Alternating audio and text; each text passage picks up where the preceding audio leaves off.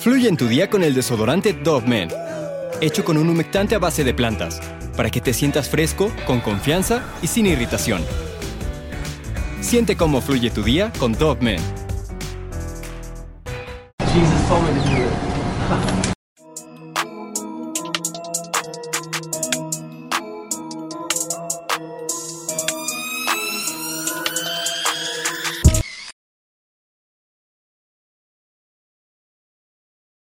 Farmville es conocida por ser una pequeña comunidad tranquila a unos 50 kilómetros al oeste de Richmond, Virginia. Sus habitantes viven tranquilamente y gozan de unos paisajes hermosos. En pocas palabras, es uno de esos lugares en los que nada interesante pasa, o al menos eso se creía hasta septiembre del año 2009, mes en el que el pueblo se convirtió en el epicentro de las noticias a nivel nacional cuando un crimen cuádruple se desató dejando a una profesora, un ministro de una iglesia local y dos adolescentes sin vida.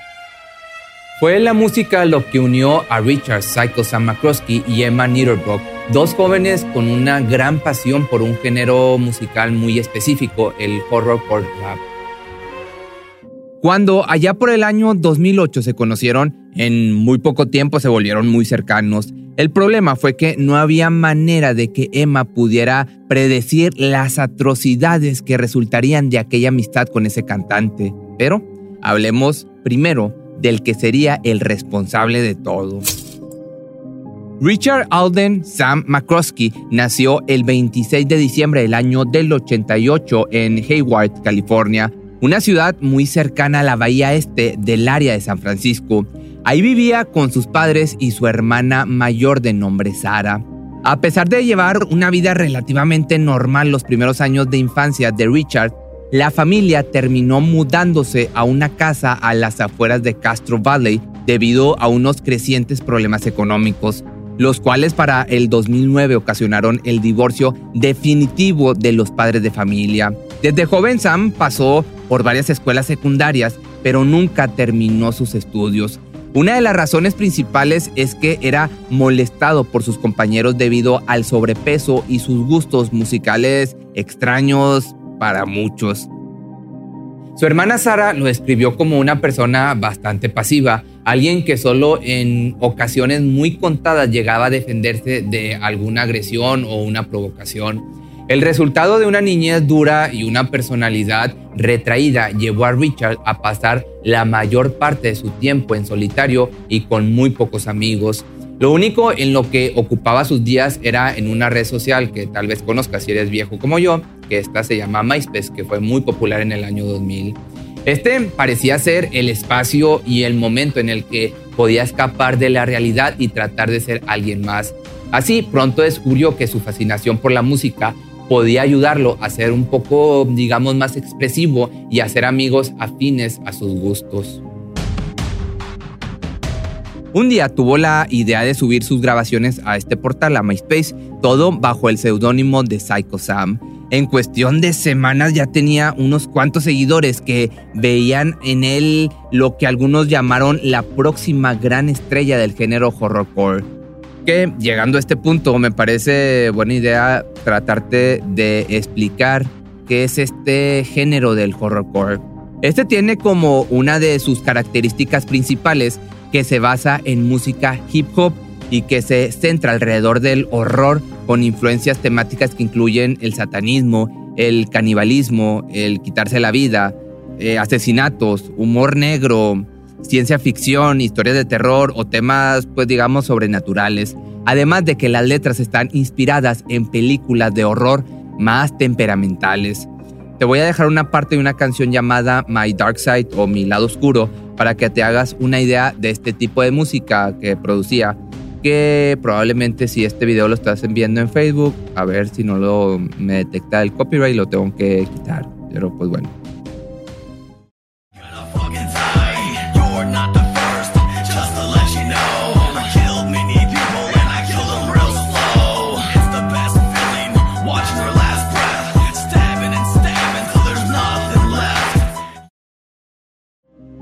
Ahora, para complementar y ver la otra parte del caso, hablemos de Emma Niederbrock.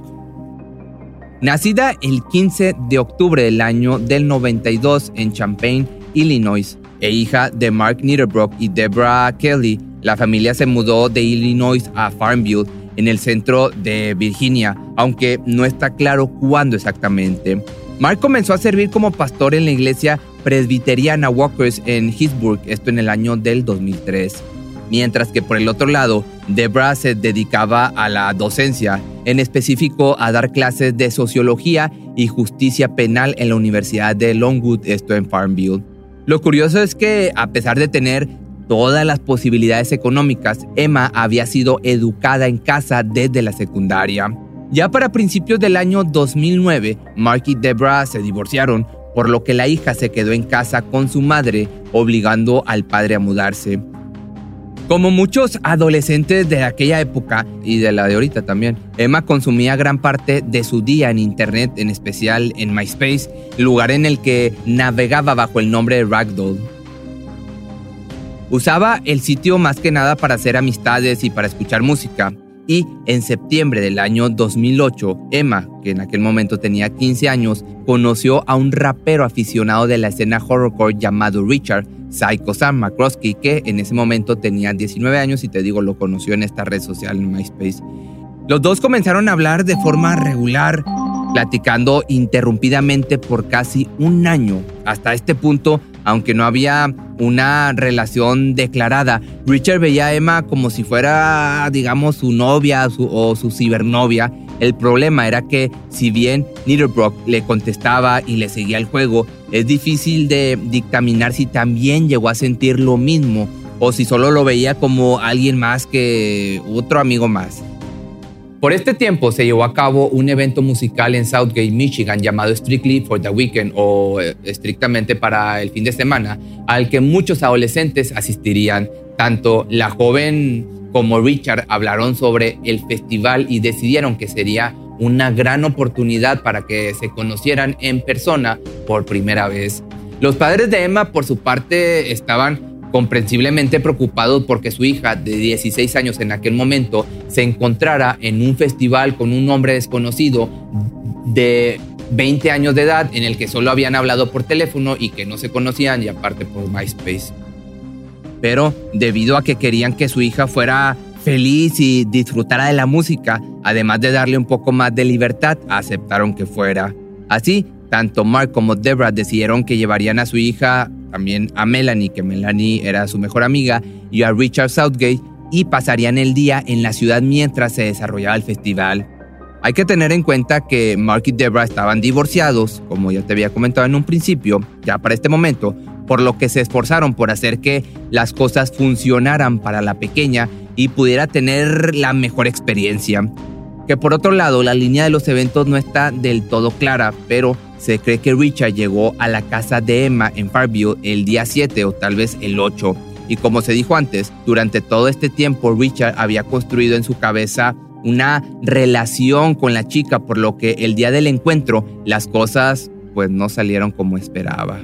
Una de las cosas más extrañas que pude encontrar es que a Richard se le permitiera quedarse en la casa de Emma y su madre durante varios días antes del concierto dado que nunca antes lo había conocido en persona, o sea que era un total desconocido. Y la verdad es que desde el principio las cosas no sucedieron nada bien. En el momento en el que Emma vio por primera vez a Richard en el aeropuerto, no se sintió atraída por él en lo más mínimo.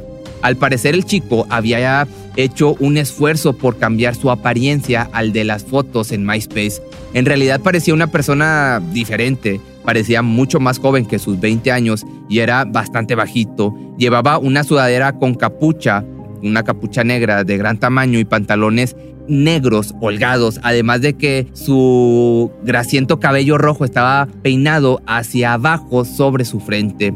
Pero lo peor de todo fue que se comportaba de forma inmadura e infantil. La adolescente, por su parte, hacía lo posible por ser educada y dirigirle la palabra, aunque siempre guardando pues la distancia.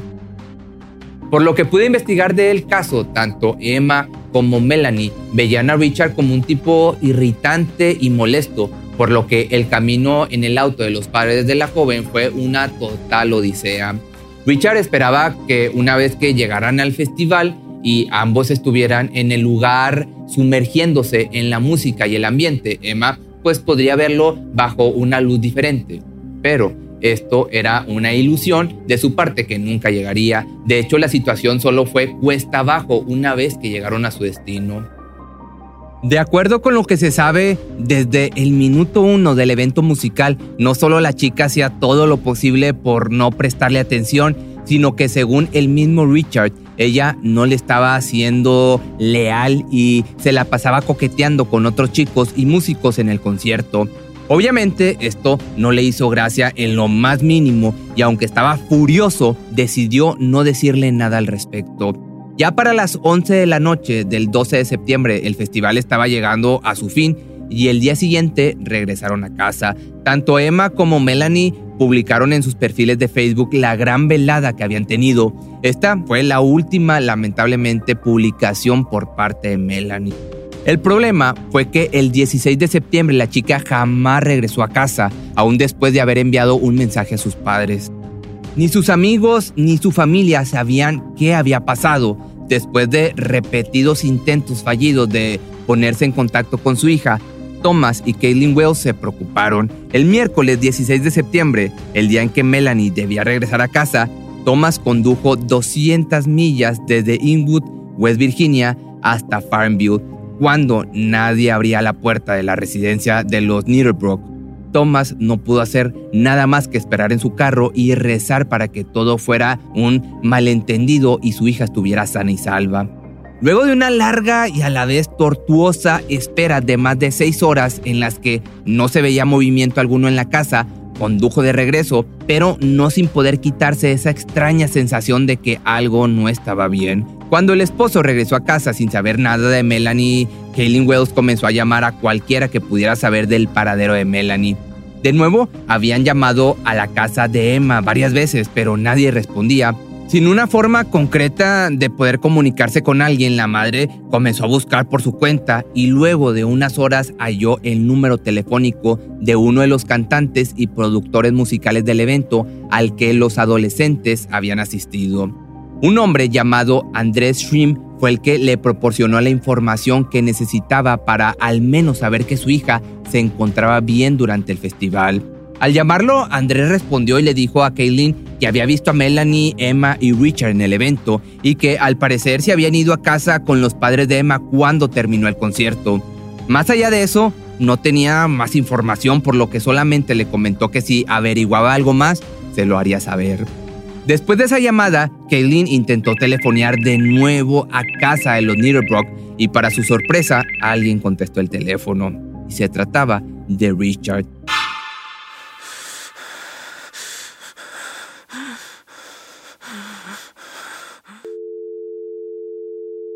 Al cuestionarlo sobre el paradero de su hija, de su hija Melanie, este se negó a darle una respuesta precisa, así que la mañana del 17 de septiembre, un poco ya desesperada, la madre de familia dio aviso a las autoridades de Farmview para explicarle la situación y ver si podían enviar una patrulla para revisar el domicilio o hacer lo que fuera posible.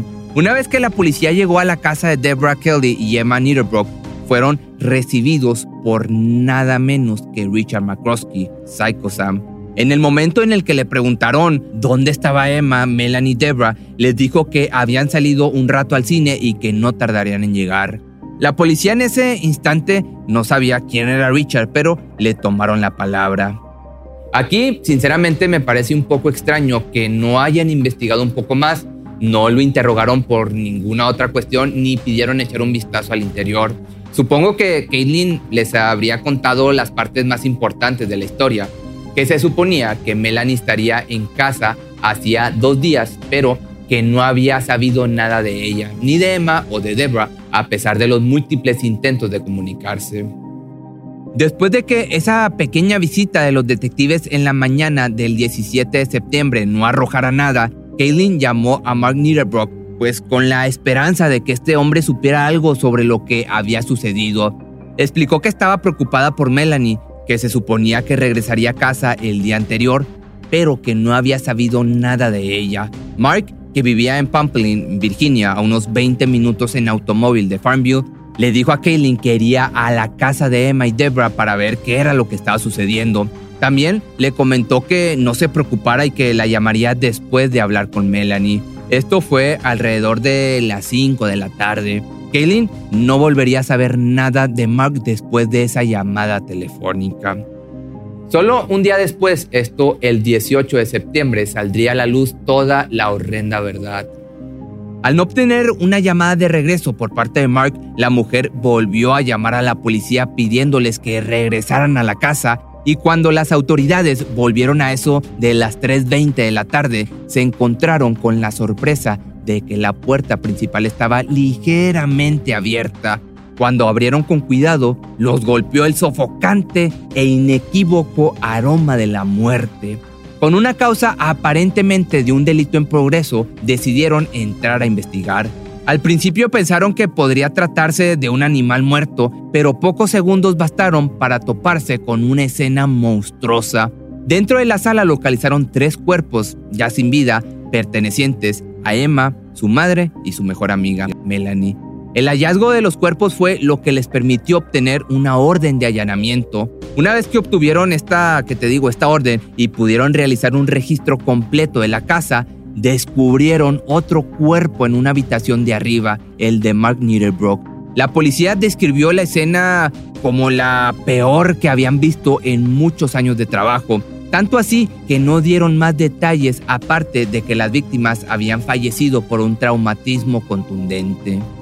Como podrás haberte imaginado casi desde un principio, el amante adolescente abandonado y aspirante artista de rap horrorcore Richard Psycho Sam McCroskey era el responsable. Faltaban varios días para que abandonara el pequeño pueblo de Virginia y volara de regreso a su hogar en California. Y antes de irse se desquitó no solo con su amor no correspondido, sino con todos los que estaban presentes. Siempre Visto como un joven dócil e inseguro, McCroskey se encontraba profunda e insoportablemente herido por todo lo que había sucedido en su vida en las semanas anteriores a finales del verano. A medida que pasaban las horas, su dolor emocional se convirtió en algo imposible de cargar y no pudo contenerse y pues ya sabes lo que sucedió. En la madrugada del 15 de septiembre del año 2009, golpeó en la cabeza violentamente con un mazo a Emma, de 16 años, su amiga visitante Melanie Wells y la madre de Emma, una profesora, como te decía en un principio, universitaria de nombre Deborah Kelly. Según algunas fuentes, los ataques fueron tan fuertes que parte del cráneo de Emma se fracturó por completo y quedó hecho añicos. McCroskey permaneció con los cuerpos durante dos días en la casa de dos pisos que estaba a solo unas pocas cuadras de la Universidad Longwood. Al tercer día cometió el cuarto y último crimen. El reverendo Mark Nierbrook pasó por la casa de camino a una reunión en Richmond. Una vez que llegó y tocó la puerta, Richard lo recibió. No está claro si hubo un intercambio de palabras antes de que el joven comenzara su ataque contra el ministro presbiteriano, pero lo que sí se sabe es que Mark trató de defenderse de los golpes del mazo, pero desafortunadamente poco o nada pudo hacer ante la sorpresa. McCroskey le golpeó la cabeza y la cara. El ataque fue tan feroz que el piso de madera debajo de Nearbrook resultó dañado y empapado de rojo. Después de quitarle la vida a Mark, arrastró su cuerpo y el de Melanie a la habitación de Emma. Por alguna razón, luego trató de limpiar la escena, aunque terminó haciendo más desastre al llenar todo de sangre el lugar. También grabó un video de sí mismo en el que hablaba a la cámara, comentando sobre cómo sabía que tendría que pagar las consecuencias de lo que había hecho y que estaba contemplando quitarse la vida. Poco después de este último crimen, el joven robó el auto del reverendo e intentó llegar al aeropuerto de Richmond para darse a la fuga. Sin embargo, la policía, luego de revisar la escena del crimen, las huellas y la información de las víctimas, no tardaron en descubrir que Richard había ido con las chicas al festival y que al parecer se había hospedado en la casa de este crimen. Uno de los oficiales recordó haber hablado con él cuando les abrió la puerta, por lo que una búsqueda por el paradero de McCroskey fue emitida de inmediato bajo la presunción de ser el principal responsable de los hechos.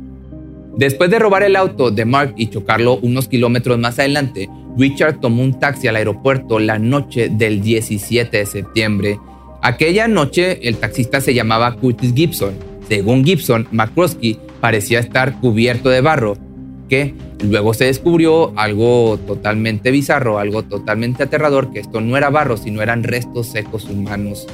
Tratar de describir su olor puede ser, hablando ya de otra cosa, puede ser complicado, así que solo imagina que Richard se quedó en casa de los Niederbrook con los cuerpos de sus víctimas durante al menos dos o tres días antes de ir al aeropuerto y nunca se tomó un, baño, nunca se duchó después del crimen. Pero a pesar de, este, de esta peste, Gibson afirmó que Richard hablaba con calma y nunca despertó sus sospechas. De acuerdo con el testimonio de este taxista, dijo que fue a un concierto con su novia Emma en Michigan el 12 de septiembre, pero que ya era hora de volver a casa. Esto se lo dijo el criminal al taxista. Al llegar a su destino, el joven pasó la noche en el aeropuerto internacional de Richmond, esperando su vuelo de regreso a California. Ya en la noche del 18 de septiembre, la policía de Virginia pudo ubicar a este muchacho gracias a una foto de perfil de MySpace que le proporcionó Andrés Schrim. Y para el 19 de septiembre, la Policía Estatal de Virginia encontró a este chico que dormía en ese momento en el área de reclamo de equipaje en el aeropuerto y lo arrestó en ese preciso momento. Al principio, el responsable no cooperó con las autoridades sobre sus motivos e inicialmente dijo, Jesús me dijo que lo hiciera. Luego de que sus familiares supieran sobre su arresto, lo primero que creyeron fue que era totalmente imposible que su angelito fuera culpable. Pero unos días después, en los que la policía cateó la residencia de los McCroskey, se confirmó lo que había sucedido. Su hermana Sara seguía por su parte sin creerlo. Sus únicas palabras fueron, simplemente caí de rodillas, no pude ver, no pude hablar, siento que fallé como su hermana mayor. Para el 19 de octubre del año 2009, Richard McCroskey fue acusado de seis cargos de homicidio capital, uno por cada uno de sus cuatro víctimas, así como de homicidio por asesinar a varias personas en un lapso de tres años. Y la verdad es que la evidencia en su contra era abrumadora. Su abogado, designado por el tribunal Kerry Bowen, le dijo a Richard que tendrían que llegar a un acuerdo de culpabilidad para evitar un juicio y con ello la pena de muerte. Casi un año después, ya el 20 de septiembre del año 2010, Richard se declaró culpable de dos cargos de homicidio capital y dos cargos de homicidio en primer grado y renunció a su derecho a apelar. Le dieron cuatro cadenas perpetuas en prisión. Lo más atroz es que el motivo oficial de lo que ocasionó del crimen fue que Richard sentía una ira incontrolable hacia Emma simplemente porque su amor no le fue correspondido. Por otro lado, Mark, Debra y Melanie solamente tuvieron, pues digamos, la mala suerte de estar en el momento equivocado y con la persona equivocada. Actualmente Richard, o como se le conoce o se le conocía en la escena musical como Psycho Man, sigue encarcelado en la prisión estatal de Walden's Ridge, en esto en Virginia, cumpliendo su larga sentencia. Pero si te gustó este video y tienes algún caso que no sea muy conocido, me puedes mandar un correo o escribirme por Facebook e Instagram y con gusto lo investigo y te hago un video. Así que nos vemos el día de mañana en un nuevo video.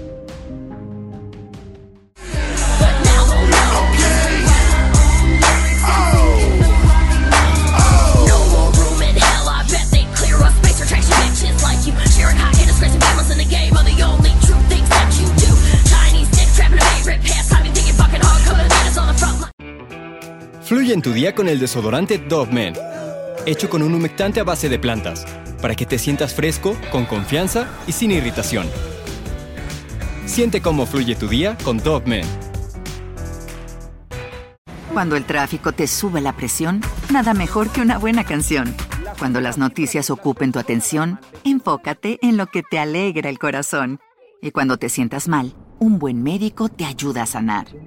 Sabemos que mantener tu salud es tu prioridad, también es la nuestra en Kaiser Permanente, donde trabajamos juntos para cuidar de todo lo que tú eres. Kaiser Permanente, para todo lo que tú eres. Kaiser Foundation Health Plan of the Mid-Atlantic Stay Inc., 2101 East Jefferson Street, Rockville, Maryland, 20852.